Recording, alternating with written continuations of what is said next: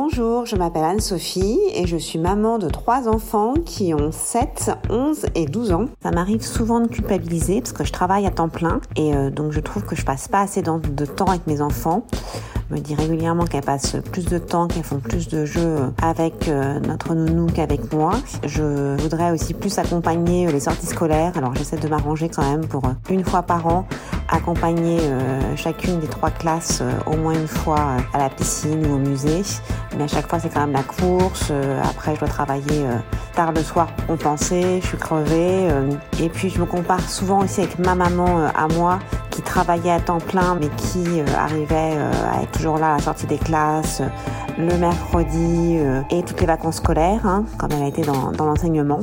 Donc voilà, l'impression de ne pas en faire assez, pas profiter assez des enfants, pas être assez présente. Vous stressez à l'idée de ne pas avoir préparé à votre loulou un bon petit repas bio et équilibré Vous angoissez chaque matin en le laissant à la crèche ou chez la nounou Vous flippez quand éreinté, vous lui mettez un autre dessin animé pour souffler un peu vous pleurez en voyant que vous arrivez la dernière à la sortie de l'étude du soir Vous avez honte de voir que le vôtre porte des vêtements tout froissés à côté de son petit copain tiré à quatre épingles La liste pourrait être beaucoup plus longue. Mesdames, vous souffrez de culpabilité aiguë. Vous savez cette petite voix qui ne vous quitte pas et qui vous répète à longueur de temps que vous auriez dû, que vous auriez pu, bref, que vous n'êtes pas à la hauteur. Est-il possible de se débarrasser de ce sentiment qui nous entrave au quotidien? Et d'où vient ce fléau qui nous touche toutes? Depuis quelque temps, avec mes copines, on essaie de se retrouver une fois par mois pour déculpabiliser entre mamans, une sorte de thérapie de groupe où au final on ne parle que des enfants, mais qui j'avoue nous fait un bien fou. Alors, si culpabilité est aussi votre deuxième prénom, ce podcast est pour vous. Et pour nous aider dans cette tâche si compliquée, j'ai fait appel à Geneviève Genati, psychologue clinicienne et psychothérapeute de couple et de famille, mais aussi auteur, entre autres, du fameux livre au titre si évocateur Attends, Bonjour, je suis Dorothée Saada, la maman curieuse qui pour parents cherche comment on fait chez les autres pour vous aider à trouver des solutions avec vos enfants. Bienvenue dans ce nouvel épisode de notre podcast Parents galère sa mère, un épisode déculpabilisant. Bonjour Geneviève Genati. Bonjour Dorothée. Alors, je me suis délibérément adressée aux mamans dans cette introduction parce que on a comme l'impression que cette culpabilité dont je parle, c'est un truc de mère plus que de père, un, truc qui alourdit encore plus notre charge mentale. Euh, mais dites-nous, est-ce que la culpabilité est-elle vraiment genrée? Elle est pas partagé de manière, en apparence en tout cas, égale. Oui. Effectivement. Mais certains papas conservent ou ont acquis une certaine culpabilité parce qu'il faut dire que la culpabilité, elle vient de loin, elle vient de l'enfance de l'enfant qu'on a été, qui peut-être a été favorisé ou qui n'a pas été suffisamment reconnu comme tel, et l'enfant qu'on va avoir doit avoir une meilleure vie que la nôtre. Hmm. Ce qui fait que on commence à dire ah non, non, je peux pas faire ça, je peux pas lui faire ça. Alors la culpabilité, elle est parfois très partagée dans un domaine, c'est quand on sort le soir sans l'enfant, on part quelque part sans l'enfant. Là, elle est quasiment équivalente chez les hommes et les femmes tu crois pas qu'il va pleurer, il va nous en vouloir, en fait, parce que c'est ça aussi. Mmh, mmh. Et il faut que l'enfant ait une vie sans frustration. Et c'est là l'erreur. C'est là l'erreur. Parce que la frustration est très formatrice à condition qu'elle soit dosée euh, de manière euh, tout à fait correcte et pas, comment dire, euh, l'internat ou la fou crève. Hein. C'est pas ça du tout. mais ne pas tout faire en fonction de l'enfant, que l'enfant ne soit pas le centre du monde, parce que il y a un gros problème de ce côté-là, c'est au niveau du couple. Ça va faire que cet enfant adoré qu'on voulait tant va devenir haïssable parce que il bouffe tout le temps des parents, c'est voilà, et il réclame tout le temps quelque chose et il ne sait pas attendre. Il ne hmm. sait pas dire non, il ne sait pas attendre, c'est ce, que, ce dont je traite dans mon ouvrage, mais pas que.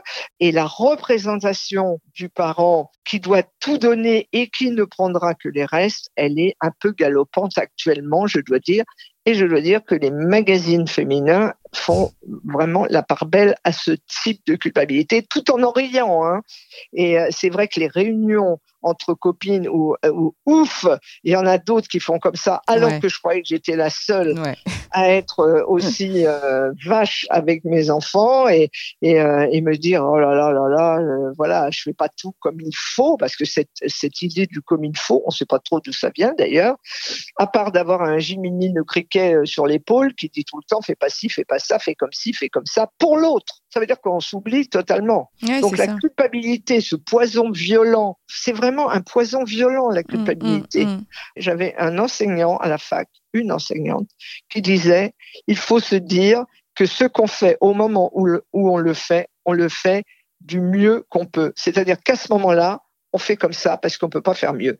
Et si on s'énerve, eh ben, c'est parce qu'on pouvait pas faire autrement. Et il n'y a pas de quoi en faire toute une histoire.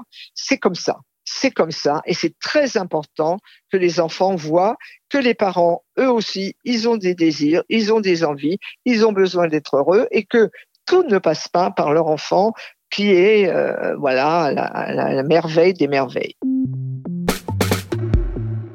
Vous dites qu'on parle énormément de culpabilité aujourd'hui, vous dites que c'est un sujet euh, galvaudé. Est-ce que, est que si on remonte dans le temps, cette culpabilité existait euh, pour la génération de nos parents ou de nos grands-parents ou c'est quelque chose qui est vraiment, euh, qui, est le reflet de notre société? Je pense que ça glisse de plus en plus du côté de l'enfant roi. Il me semble, moi, que malgré toutes les bonnes choses que Françoise Dolto a pu dire dans les années fin 70-80, ça a été mal compris, très mal compris, peut-être par la vulgarisation, mais aussi parce qu'on n'entend que ce qu'on veut, hein, et que euh, dire le bébé est une personne, c'est absolument vrai. Mais euh, ça a été compris par certaines personnes comme le bébé euh, compte plus que tout. C'est-à-dire, ça a été déformé ces paroles. C'est le problème de la vulgarisation toujours. Ah bah il a dit ça, alors je lui demande plus rien.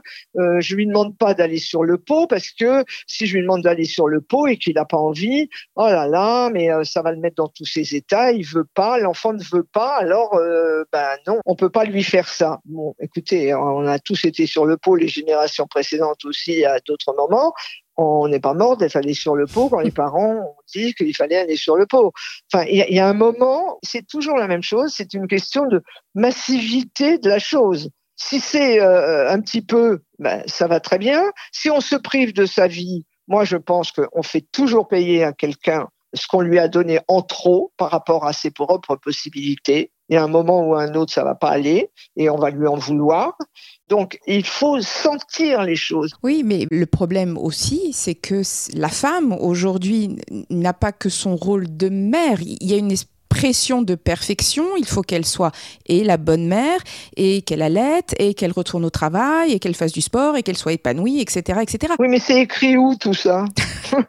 Mais voilà. donc. Pourquoi est-ce que toutes les femmes aujourd'hui ressentent à ce moment-là ce, mal? Non, je crois qu'elles ne le ressentent pas. Elles se sentent obligées de, mais elles ne savent plus pourquoi.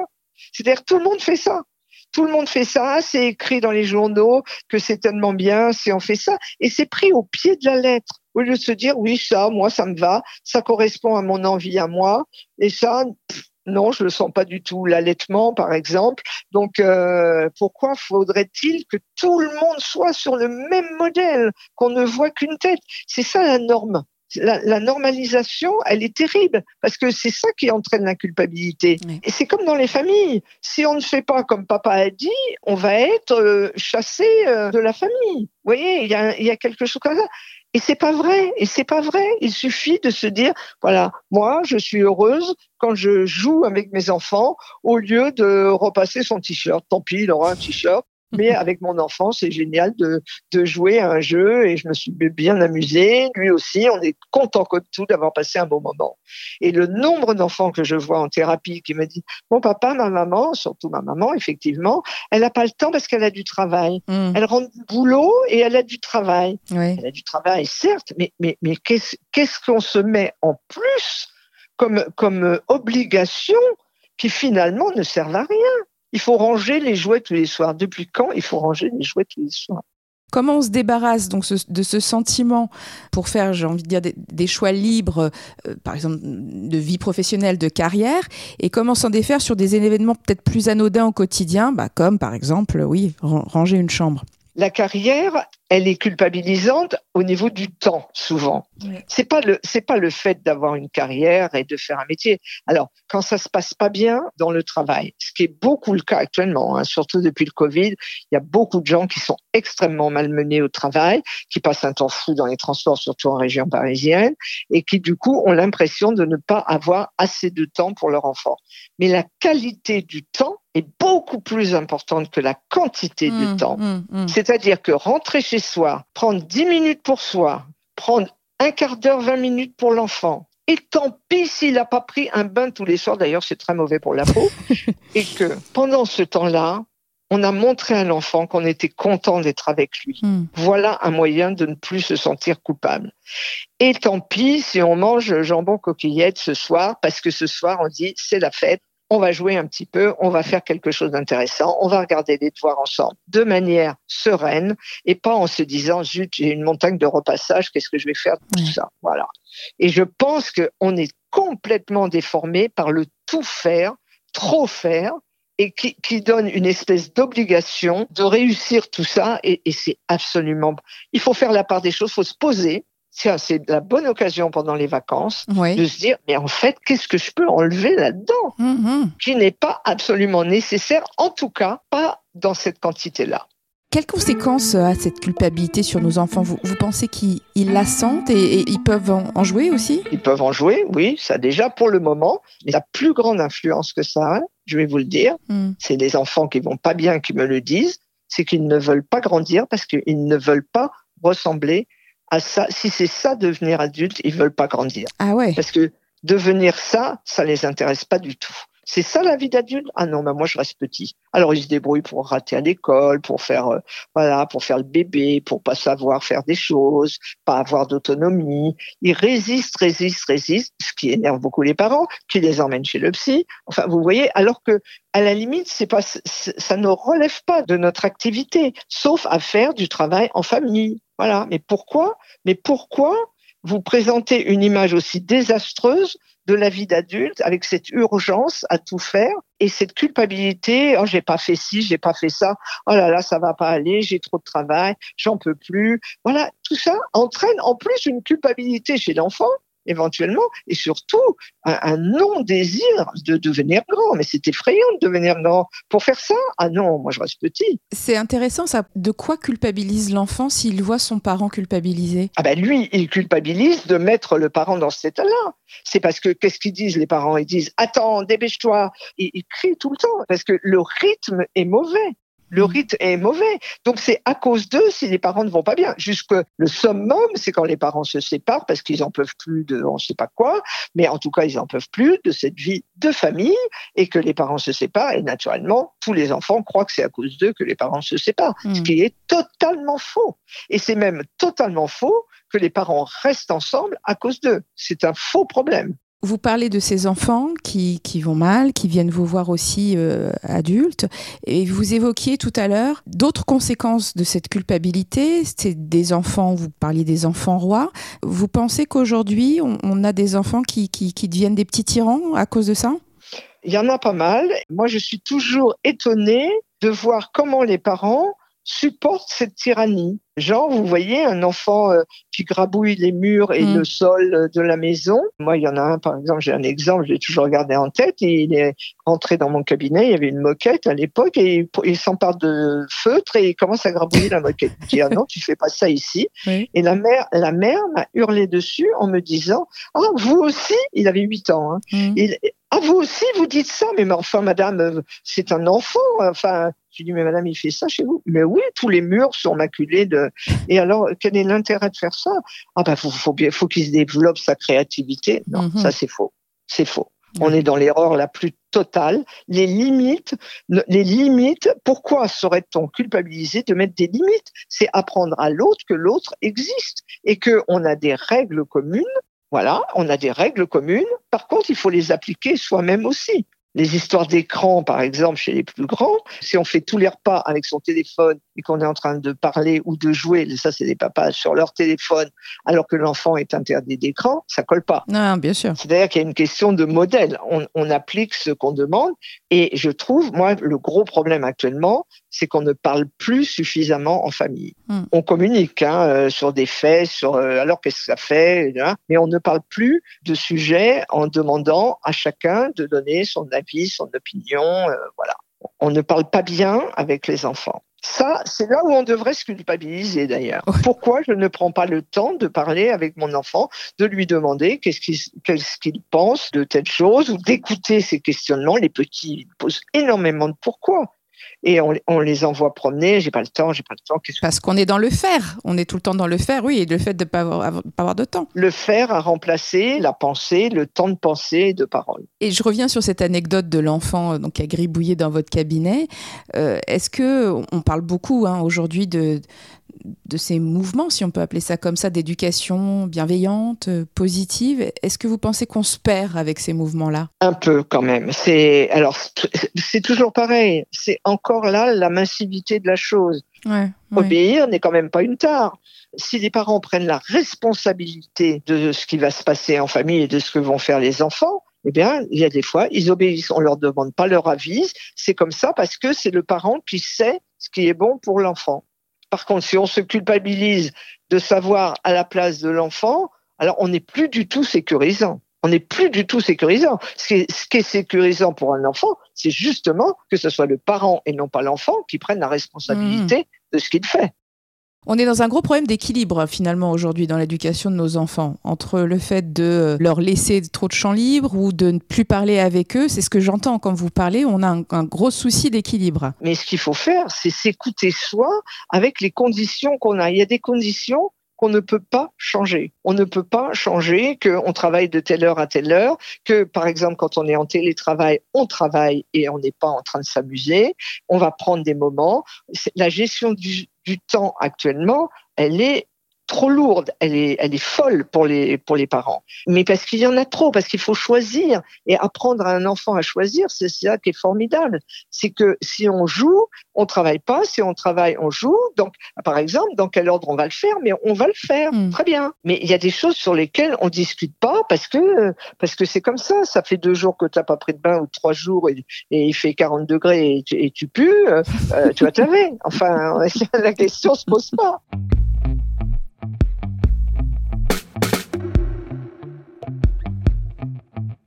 Est-ce que la culpabilité peut être un sentiment utile? Je veux dire, dans le sens où euh, ne, ne pas en avoir du tout, ce serait parfois tomber dans l'égoïsme le plus pur, une, une forme, je sais pas, peut-être de maltraitance de, de- de certains parents. Alors, ça, ça a une utilité, cette, euh, cette culpabilité? Ah bah la culpabilité, c'est quand même un signe de bonne santé. Ressentir une culpabilité quand on fait du mal à quelqu'un ou quand on a fait quelque chose euh, de pas très de pas très clair, sciemment. Il faut pas confondre ce qu'on fait exprès et ce qu'on fait par erreur, euh, par hasard, Mm. voilà, ou, ou en étant débordé. Euh, Les gens qui n'ont aucune culpabilité, ils sont classés dans les pathologies. Hein. Hum, hum. La, la- la culpabilité est un signe de bonne santé mentale parce que c'est un signe d'identification à l'autre. On peut, on a une certaine empathie pour Oui. autrui. Mm. Mais l'estimation, par exemple, faire de- des enfants des adultes en miniature, c'est une erreur. C'est une erreur. Ce ne sont pas des adultes en, miniature. Ce sont des adultes en devenir. Donc, ça demande du temps. C'est un long chemin et on les guide. Il faut guider les enfants sur la voie de la prise de conscience. Est-ce que la culpabilité, ce serait le lot des personnes qui, qui n'arriveraient pas, alors si on, on est toujours hein, dans, ce, dans cette relation parent-enfant, qui n'arriveraient pas à dire non, ou des gens qui se remettent toujours en question, ou qui veulent toujours bien faire Euh, C'est comme ça qu'on pourrait le, le- le- peut-être le décrire. Alors, comment on peut se foutre la paix euh, pour de bon, en fait, au quotidien? Écoutez, je crois qu'il faut se foutre la paix en se disant qu'on est comme, comme on est et qu'on est aimable comme on est.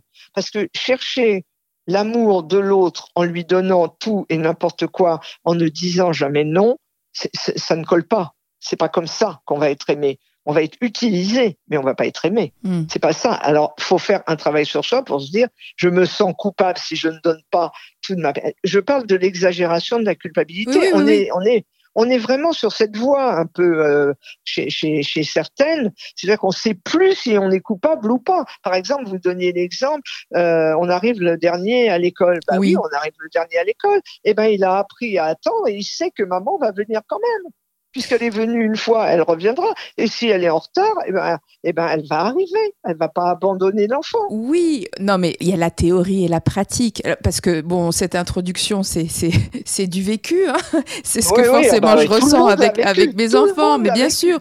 Mais on a beau se le dire, on arrive la dernière, on se dit, effectivement, c'est pas grave, effectivement, il aura appris, mais, mais ça nous tord le bide. Et c'est, c'est en ça, qu'est-ce qu'on peut faire pour ne pas se tordre le bide, surtout quand on arrive et quand on a notre enfant qui nous dit euh, Ah, chouette, t'es arrivé la dernière, j'ai pu jouer plus longtemps. Donc en fait, on se, projette dans quelque chose qui, n'est même pas la réalité.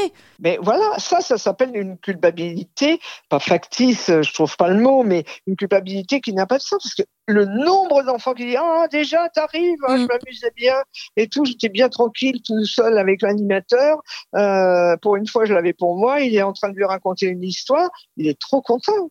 Ah bah, il y en a, ils supportent pas parce que justement le parent est tout le temps le premier. Alors dès qu'il y en a deux qui partent, c'est le drame. Vous voyez ce que ça provoque à l'inverse. Mais oui, mais ce que je, reviens sur ma question, comment se fait-il que malgré tout, la fois d'après, on ressente quand même cette angoisse à se dire oh là là, il faut quand même pas que je sois la dernière, alors que notre enfant nous a dit qu'il était content? Parce que c'est nous-mêmes qui ne nous donnons pas le droit. Et justement, on a le droit d'arriver le dernier, dans la mesure où on assume et on explique à l'enfant que euh, bah voilà pour quelle raison on est arrivé en retard et que on a fait pour le mieux. C'est ça qu'il faut se dire pour ne pas se sentir coupable. Je fais ce que je peux avec la réalité. Vous êtes dans un embouteillage, vous avez un pneu qui crève ou je sais pas quoi, vous expliquez à l'enfant, d'abord vous essayez de joindre l'école ou, ou, le centre aéré et vous faites savoir et on rassure l'enfant. Et voilà, si l'enfant a des frayeurs épouvantables parce que vous êtes une fois en retard, bah, faut se dire comment ça se fait. C'est parce que je suis arrivé tout le temps à la première ou à l'heure, très à l'heure. Donc il faut varier les expériences de l'enfant. Et puis il devient autonome. Plus il devient autonome, plus la culpabilité des parents s'en va. Et, et c'est ça, c'est vers ça qu'il faut les mener. On les mène vers une, une autonomie, euh, une non-inquiétude de l'enfant. Pourquoi imaginer que l'enfant est toujours inquiet de ses parents?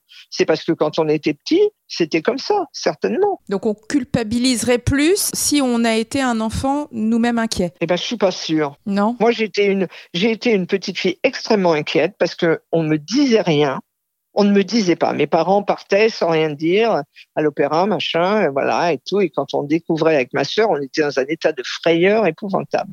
Et, c'est pour ça que le film Peter Pan a été pour moi un souvenir épouvantable quand les parents partent et que les enfants restent tout seuls dans la mmh, chambre. Mmh, mmh. Voilà. Mais moi, j'ai jamais été comme ça parce que je me suis dit jamais je ne ferai ça avec mes enfants. Voilà, j'en ai, tiré l'expérience et pourtant je sortais. Parce que c'est très bien, parce que l'enfant est tout à fait capable de comprendre que les parents ont une vie à eux qui les réjouit et que ce n'est pas que l'enfant qui les réjouit et qui les occupe. Mm. Sinon, on ne fait pas savoir aux enfants qu'un couple, c'est drôlement bien. Eh oui. Eh oui. Et on leur donne pas envie de grandir. On retombe toujours sur le même. C'est ça le danger.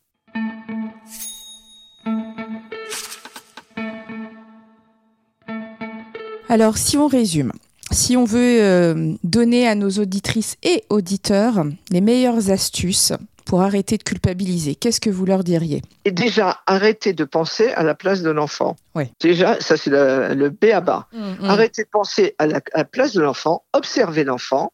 Et si l'enfant est inquiet et vous paraît démesurément inquiet, ne faites pas marche arrière, accompagnez-le vers l'arrêt de l'inquiétude, parce que vous allez lui montrer, c'est pas en enlevant l'expérience que l'enfant va être moins inquiet. Donc, on va être de plus en plus coupable, nous, parce que oh là là, oh là là, il a peur. Il, c'est des, des angoisses de séparation, tout le monde en a. Mais justement, quand on allège ça avec la certitude que maman revient toujours, on va déjà beaucoup mieux, à condition soi-même de se dire, mais en fait, maman revient toujours et la mienne, elle est toujours revenue. Et si elle n'est pas revenue, j'en ai fait quand même quelque chose. Puis la preuve, c'est que j'ai des enfants. ouais. Donc, on arrête de penser à la place de son enfant, déjà. Oui. et on vit pour soi en ne culpabilisant pas. Parce que oh, souvent, la culpabilité, elle est par rapport à ce qu'on fait pour soi. Oui, c'est ça. Et quand on fait quelque chose pour soi, moi, je trouve que qu'on le veuille ou non, c'est l'enfant qui va payer parce qu'il nous énerve, parce qu'il nous empêche, parce qu'il sent qu'on n'est pas comme d'habitude et que euh, on se sent pas bien parce que ça passe par d'autres canaux que la réalité. Réalité, il y a, les enfants, c'est des éponges. Mm. Ils voient bien, vous êtes énervé, vous faites trois fois plus vite à manger parce que vous allez aller euh, sortir voir des copains ou, au cinéma. Ben, il, il, ressent ça, il voit qu'il y a un, un, trouble anormal par rapport à d'habitude, et la culpabilité, il va vous, il va vous la faire payer, et vous, vous allez être en colère et vous allez lui faire payer. Et voilà comment on fait du conflit alors qu'il n'y a pas besoin du tout. on rentre dans une spirale. Assumer ses gestes en se disant, je le fais parce que j'en ai envie, parce que c'est bien, parce que c'est normal, tout le monde a le droit de vivre dans une famille, on va s'arranger entre nous, les enfants sortent moins que les parents, les parents sortent tous les deux sans les enfants. On s'arrange pour les mettre en sécurité et leur montrer le, gros bénéfice qu'ils vont avoir à être euh, avec euh, la cousine qui vient les garder, la grand-mère ou la, babysitter, suivant les, les endroits. Et ça va être super bien de pas être avec les parents. Pourquoi ça va être super bien? Parce qu'on va avoir quelque chose à leur raconter nous, les parents, et eux, les enfants, parce qu'on ne l'a pas fait ensemble. On ne peut parler que sur les choses qu'on ne vit pas ensemble, sinon on dit passe-moi le sel. Merci beaucoup Geneviève Genati pour, euh, j'ai envie de dire, cette séance de déculpabilisation ensemble. Merci. il faut, il faut, c'est très important. Retrouvez sur le site parents.fr tous nos témoignages et nos articles sur ce sujet. Vous pouvez nous écouter sur Spotify, Deezer, SoundCloud et toutes les plateformes de podcast. Et tous les premiers samedis du mois, vous retrouvez notre nouvel épisode de Galère sa mère. N'oubliez pas de nous mettre euh, des cœurs, 5 euh, étoiles, des suggestions en commentaire et un thème que vous voulez qu'on aborde. Je suis Dorothée Saada et je vous ai présenté ce podcast réalisé par Nicolas Jean et co-réalisé par Catherine Akouboisiz. À très très vite pour le prochain épisode de galère sa mère.